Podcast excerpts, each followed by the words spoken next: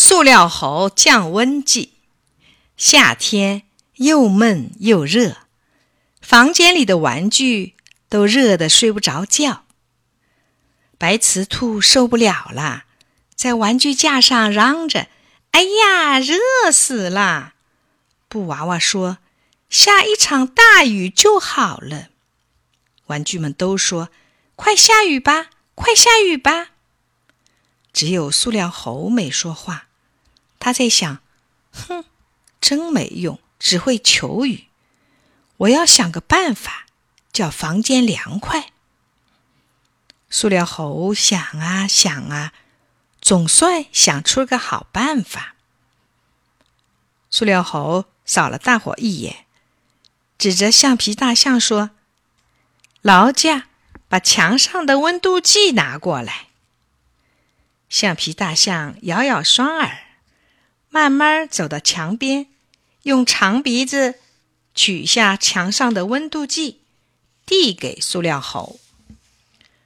塑料猴二话没说，走到电扇旁边，双手举起温度计，对着大伙儿说：“看清楚了，现在的温度是三十五度。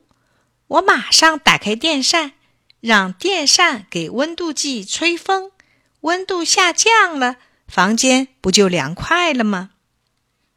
大伙儿听了，有的拍手叫好，有的却不太相信。啪的一声，塑料猴按动电钮，电扇一边转动起来，一边摇头。塑料猴双手举着温度计，对准了电扇。他随着电扇走过来走过去，累得满头大汗。啪的一声，塑料猴又按动电钮，电扇慢慢的停了下来。塑料猴把温度计拿到眼前一看，咦，水银柱一动没动，还是三十五度。大伙儿都围过来看，白瓷兔说：“怎么温度没有下降呢？”橡皮大象气鼓鼓的说。还不是一样的热，什么好主意？骗人！吵声惊醒了一直在打瞌睡的不倒翁爷爷。他睁开双眼看了看，说：“孩子们，在折腾什么呀？为什么不好好睡觉？”塑料猴糊弄人。大伙儿把事情的经过告诉了不倒翁爷爷。不倒翁爷爷哈哈笑了。不要怪塑料猴糊弄人，这孩子也是好心，比你们肯动脑筋，只是不该不懂装懂，所以干了蠢事儿。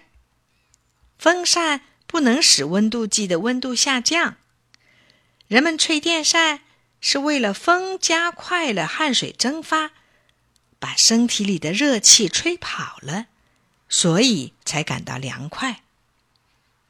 塑料猴做了个鬼脸，藏到一边去了。不倒翁爷爷又说：“大家别着急，天气这样闷热，肯定会下雨的。”话音未落，一道闪电从窗外划过，不一会儿，果然下雨了。凉快了，玩具们都进入了甜蜜的梦乡。